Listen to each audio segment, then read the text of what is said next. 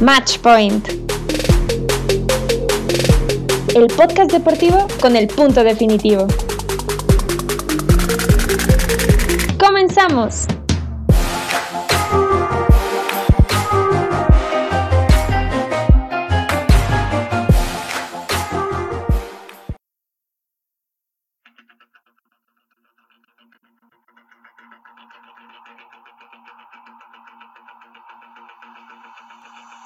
Tal fanáticos del deporte? Bienvenidos a Match Point después de un periodo vacacional. Estamos de regreso para platicar de todo lo que ha sucedido en estas vacaciones, empezando por el rey de los deportes y el lockdown que se ha vivido desde diciembre.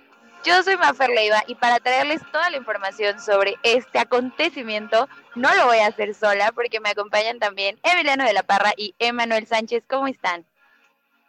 Muy bien, muy bien, muchas gracias, Maffer. Listo para platicar acerca de esto que, bueno, está poniendo inclusive en duda que se pueda dar el Opening Day el 31 de marzo. Está, está candente la situación entre los dueños y los jugadores y, bueno, veremos en qué se desenvuelve esta, esta plática, va a estar muy buena. Hola, eh, ¿cómo están todos? Maffer, Emiliano, este, qué gusto estar aquí y también, como es, ¿no? Hablar de lo que ha pasado y de lo que no ha pasado y también explicar un poco de cómo este parón del MLB, digamos que entre sus cosas escondidas beneficia a la Liga Mexicana de Béisbol, porque pues ya ha habido uno que otra bomba de jugadores que se van a venir a jugar a México, pero pues eso lo platicaremos más adelante. Está interesante, creo que esta de la cómo va a beneficiar a la Liga Mexicana de Béisbol no me lo esperaba, pero sin duda también son buenas noticias para nosotros. Pero primero que nada, creo que es importante dar un poquito de contexto, porque a pesar de que es algo preocupante, no todos saben exactamente cómo, eh, bueno, más bien cómo empezó el paro y de qué se trata. Y es que a partir de diciembre, por ahí del 2 de diciembre, 30 días después de que se jugó la Serie Mundial, los peloteros deciden irse a paro para empezar a renegociar porque muchas veces que estaba en sus contratos, los dueños de los equipos les pedían seguir jugando. Entonces, esto evidentemente no los beneficiaba a ellos y muchísimo menos a los fanáticos que pues también tenían que estar eh, esperando los cambios o que se alargara un poquito más su periodo de juego para poderlos ver en diversos equipos. Entonces, a partir de aquí se empiezan a dar una serie de problemas, deciden irse a paro los jugadores para poder negociar o bueno, tener un poder de negociación mayor eh, sobre la MLB pero hasta la fecha parece que no ha dado resultados porque seguimos sin saber qué está pasando. Así es, de momento, bueno, el paro general se dio gracias a que los dueños de manera unánime votaron a que esto se iba a dar. El paro es diferente a una huelga de trabajo que es únicamente llevada por los jugadores. Este paro es por parte de los dueños que dicen de momento no se va a hacer absolutamente ningún movimiento, no hay movimientos de agencia libre, no hay traspasos, no hay absolutamente nada literalmente hasta el mismo draft de la regla 5 se ha detenido debido a este paro que ya se alargó bastante de lo que se suponía. Y esta es la cuarta vez en la historia de la MLB que esto sucede. La primera llegó en la década de los 60, a finales de la década de los 60. Eh, después se dio una en el 76 y la más reciente fue en 1990.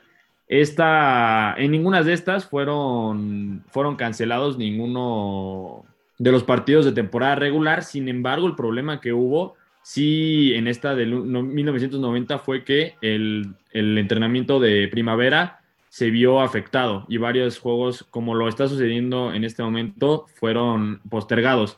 Y bueno, ¿de qué manera afecta esto? Principalmente a los jugadores. De momento, digamos, fuera de la negociación de que más bien que es por lo que se está dando este, este paro, que es la negociación de lo que es en inglés el Collective Bargain Agreement, que básicamente rige eh, la relación entre los dueños y los jugadores de la MLB, que acaba de, de, expirar este, hace, hace, digamos, después de la temporada pasada, se acabó este Collective Bargain Agreement que se debe volver a negociar es por eso que se está dando este, esta pausa de momento. Y bueno, como lo decía, fuera de toda la negociación, lo que está afectando es que los jugadores no van a tener el mismo tiempo que se acostumbra a, para poder calentar y para poder, digamos, llegar en mejor forma física. Todas las instalaciones de los equipos están cerradas, no pueden tener, digamos, contacto dentro de las instalaciones entre jugadores, entre coaches y bueno, Esto básicamente es para que, de manera como lo decía Maffer, presionar a que se llegue a un acuerdo antes de lo esperado. Justo como lo decías, este ya es el segundo paro más extenso que hay en toda la historia de las grandes ligas. El, el más extenso fueron 71 días y pues por ahora llevamos pues desde el, el 2 de diciembre, me parece que, que, que fue el, el comienzo de este, bueno, pues ahí súmenle los, los 29 que faltaron, más los 31 de enero, pues ya van ahí prácticamente 60 días y los 20 que llevamos, pues ya, ya estamos eh, eh, sobre el récord. Entonces, es algo preocupante por las fechas que comenta Parra de que ya tienen que empezar a recuperarse porque inicialmente si todo hubiera estado en la normalidad, ya llevaríamos una semana con Spring Training, ya estarían algunos, algunos equipos en sus eh, en sus instalaciones practicando y, también necesitan otro descanso para los protocolos COVID-19, porque sabemos que estos todavía necesitan eh, tener los equipos, porque sigue siendo muy importante. Parece que ya pasamos el, COVID, y, pero es que esto también puede atrasar un poco la fecha de inicio de la temporada. Entonces, Manfred, el comisionado, mencionó que lo, lo preferible es que haya mínimo cuatro semanas de entrenamiento. Es decir, si todos los jugadores, eh, ya el sindicato acuerda eh, reanudar eh, las, actividades normales, pues estaríamos diciendo que aproximadamente el 5 de marzo sería el inicio de los entrenamientos. Y después, en las cuatro semanas que, menciona Rolf Manfred, estaríamos hablando de febrero, del 5 de abril, que ya tendríamos prácticamente cantada el inicio de, las grandes ligas. Pero en general, yo veo complicado que se llegue a un acuerdo pronto. Em, de hecho, la última junta que tuvieron duró 15 minutos, o sea, ni siquiera duró media hora, 15 minutos fueron. No recuerdo qué pelotero fue de las grandes ligas, pero mencionó que tuvo un turno al BAT que duró más que toda la junta que tuvieron con el sindicato. Entonces, yo creo que eso nos habla de lo lejos que todavía están de llegar a un acuerdo. Sí, y creo que han sido así la mayoría de las juntas, como tú dices, Emma, de repente de 15 minutos. Creo que ha habido otras que han sido nada más de 30 y evidentemente no han llegado a ninguna conclusión. Y esto sí pone en tela de juicio qué es lo que está pasando y por qué no quieren llegar a ningún acuerdo, porque al final se suponía que esto era algo como momentáneo. Cuando inició el paro, cualquier eh, jefe de la Asociación de Peloteros decía, no, no, no, esto no es, eh, no crean que va a ser tardado ni mucho menos, nos vamos a tomar un breve descanso, no hagan más de lo que en realidad es, pero hasta la fecha no tenemos nada y justo eh, como dice Emma, la fecha límite ya viene, se los mencionaba al inicio. La MLB dio hasta el 28 de febrero para llegar a un acuerdo. Y esto para que más o menos diera tiempo de que pudieran tener un tipo de Spring Camp, o bueno, Spring Training, perdón, y después empezar una temporada regular de 162 juegos. Ahora, en caso de que esto no llegara a suceder, podríamos estar viendo que eh, pues, podríamos estar viendo que se pierda por lo menos una o dos semanas de juego, porque al final se necesitan entre 21 y 28, 28 días perdón, de entrenamientos antes de que empiece cualquier eh, actividad de la MLB. Entonces yo creo que estamos llegando a tiempo límite, todos aquellos que seguían como muy calmados de se va a solucionar esto ya casi está, pues es momento de que se preocupen porque queda literalmente una semana para solucionarlo. Y con esa preocupación en mente es lo que estaba proponiendo la, la MLB. Justo se mencionaba que, bueno, a partir de, de, la situación tan grave que se presenta, a partir del lunes van a tener la siguiente junta presencial. Lo que mencionaba Emma acerca de la reunión de 15 minutos fue una reunión en donde la Asociación de Jugadores de la MLB presentó su propuesta, sobre todo con dos temas importantes que era para, digamos, atacar el tanking, que como sabemos, el tanking se refiere a que deliberadamente dueños indiquen a coaches que tienen que perder partidos para tener mejor pick de draft. Eh, uno, ese es uno de los factores. El siguiente es acerca de eh, bajar el número de años que tienen jugadores recién ingresados a la MLB de un contrato arbitrario por parte de los, de los dueños bajar ese periodo de tres años a dos años.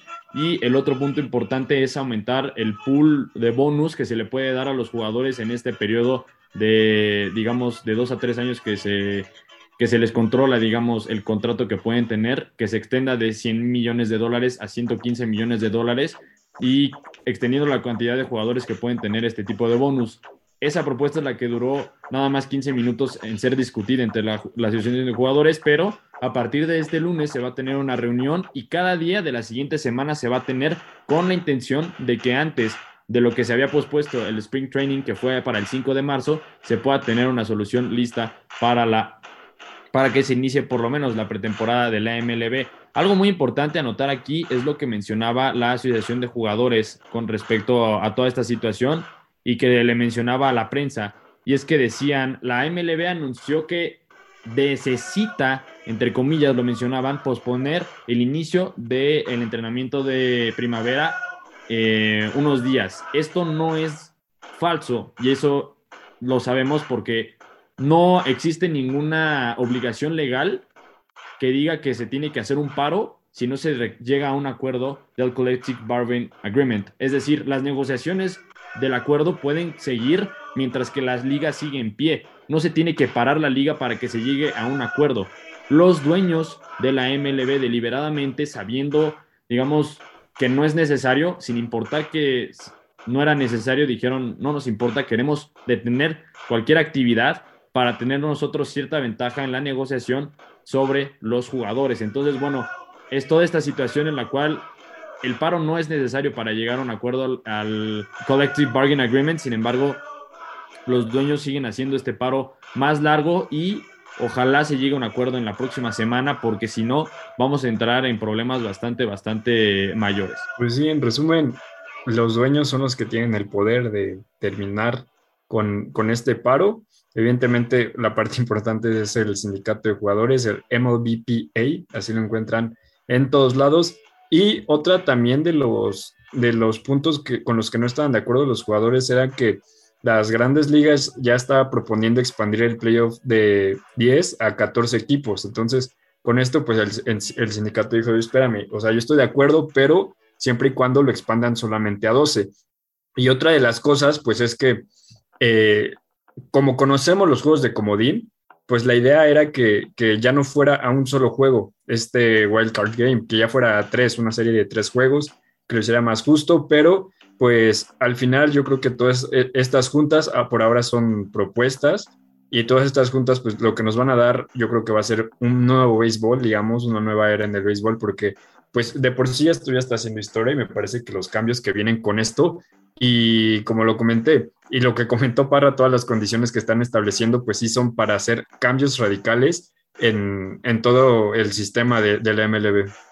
Y es que alargar, bueno, hacer más grande el esquema de playoffs, creo que es algo que ya hemos visto en varias ligas y era cuestión de tiempo que la MLB también lo quisiera emular, pero creo que sí es complicado, un poquito más complicado para los jugadores. E igual pedían, bueno, en el trato que se presentó que mencionaba Parra, añadían también la parte de añadían también la parte del el salario, que en vez de que fuera un salario base de 570 mil dólares, se subiera hasta los 630 mil dólares. O sea que al final son cantidades enormes, nosotros no nos podríamos imaginar esa cantidad, pero evidentemente para los jugadores pues representa eh, un cambio bastante importante. Además que justamente hablando de las elecciones de draft que mencionaba Parra, también para trabajar y disminuir este manejo del tiempo de trabajo que tenían los jugadores en los equipos, se prometía premiar el espacio, eh, el esfuerzo pues de los novatos, dándoles dos elecciones de draft extras a las que ya tenían. Una en el draft nacional, que sería pues tomando talento de la NCAA, como ya lo conocemos, y uno en el draft internacional. Hay que recordar que la MLB no solo tiene jugadores que participan en las ligas estadounidenses, sino que tiene diversos convenios, sobre todo con la Liga Nacional de Japón, que es otra de las grandes potencias de béisbol, pero también se ven eh, involucradas en este, en este draft. Entonces, al final son varios actores y estas son más condiciones que van pidiendo y que se han presentado para poder cambiar el, eh, el panorama, pero sigue siendo un poquito difícil, sobre todo porque son cuestiones económicas que le pesan a todos los equipos y que de repente no quieren dejar ir a los jugadores o que no quieren tomar pues estas decisiones tan difíciles.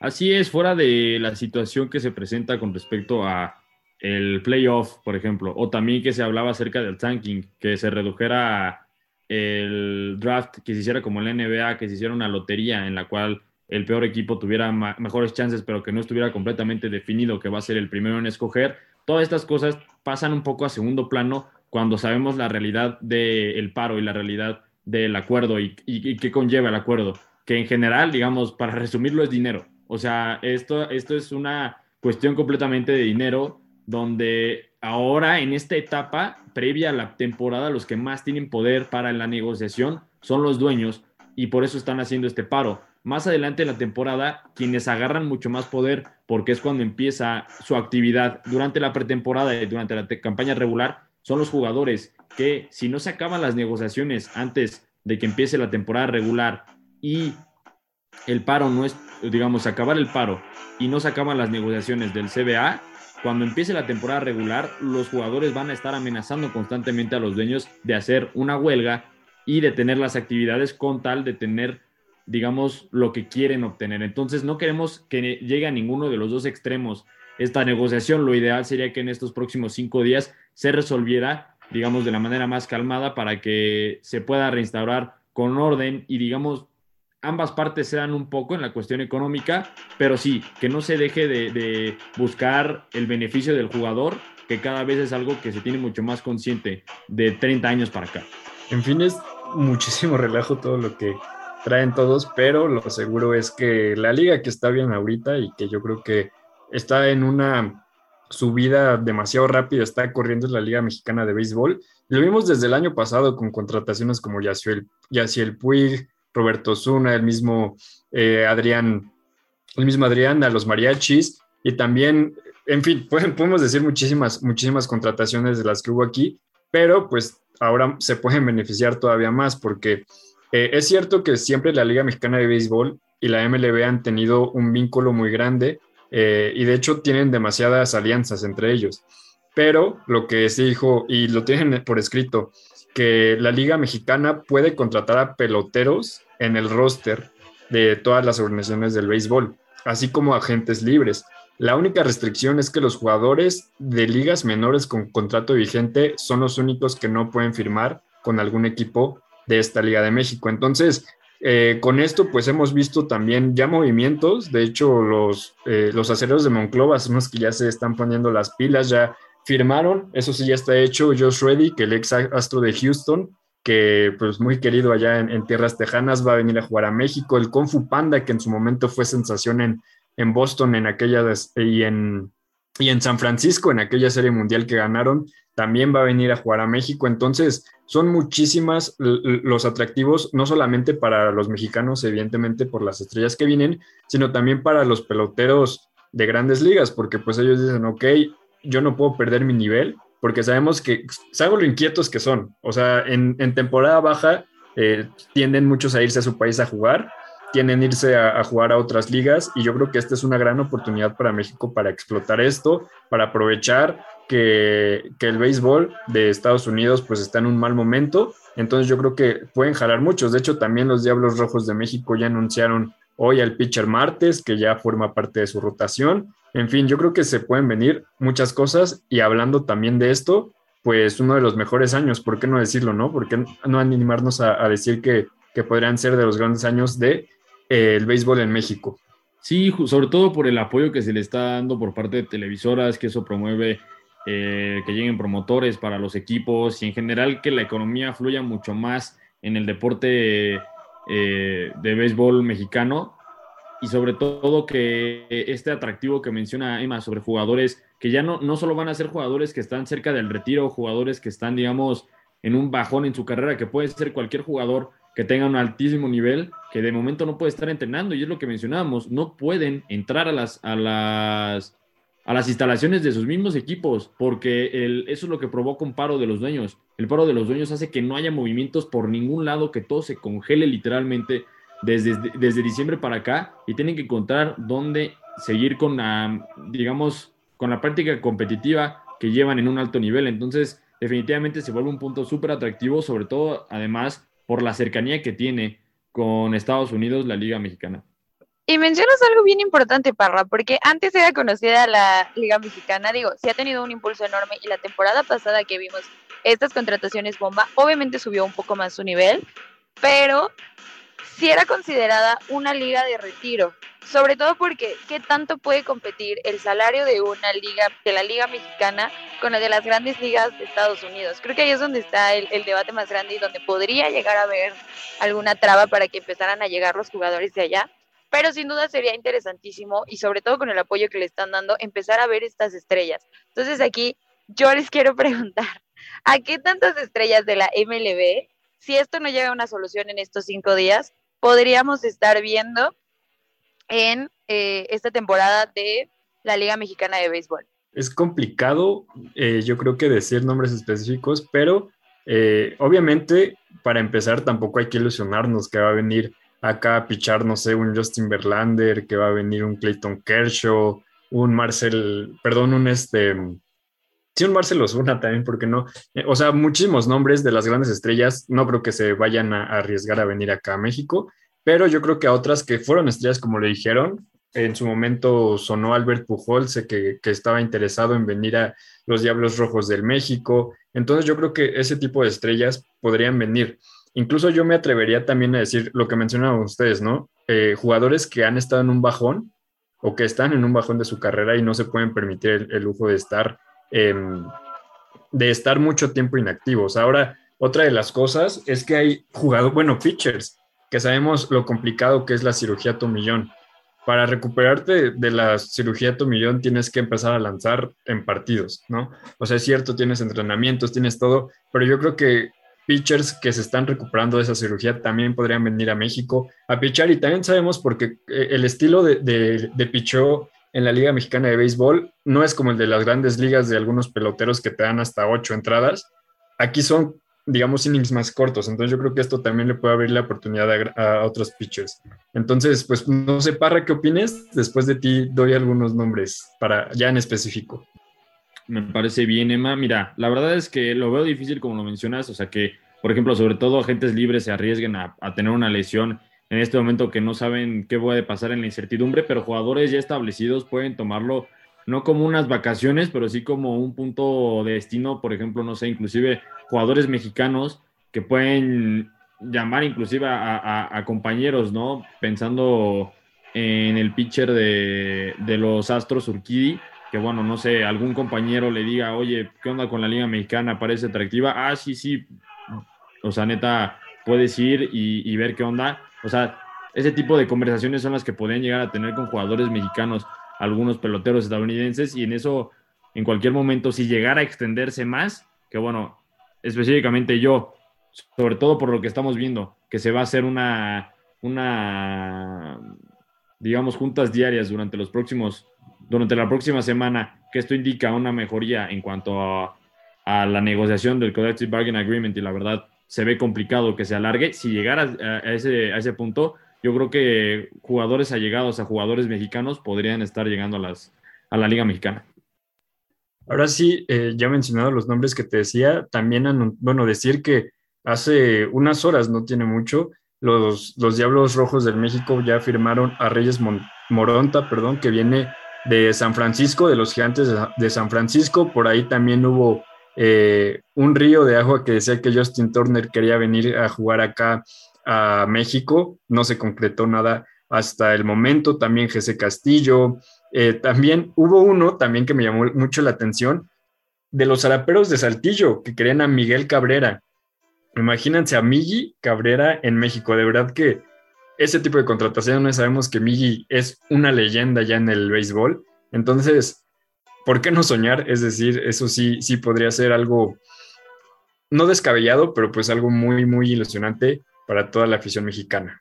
Estoy de acuerdo contigo, Emma. La verdad es que son nombres bastante interesantes y el hecho de que tan siquiera estén como considerando venir a jugar a la LMB te pone a soñar despierto. Yo espero ver alguna contratación bomba extra en estos días, sobre todo en lo que se llegue a una solución, para que todavía se vendan más boletos este año y pues las cosas se pongan más interesantes en la LMB. Pero con esto hemos llegado al final de este episodio del podcast Match Point. No se olviden de seguirnos en nuestras redes sociales y nos escuchamos la próxima semana en lunes. ¡Hasta luego! Esto fue Matchpoint, el podcast deportivo con el punto definitivo. Escúchalo en exclusiva por Frecuencia SEM y en plataformas digitales.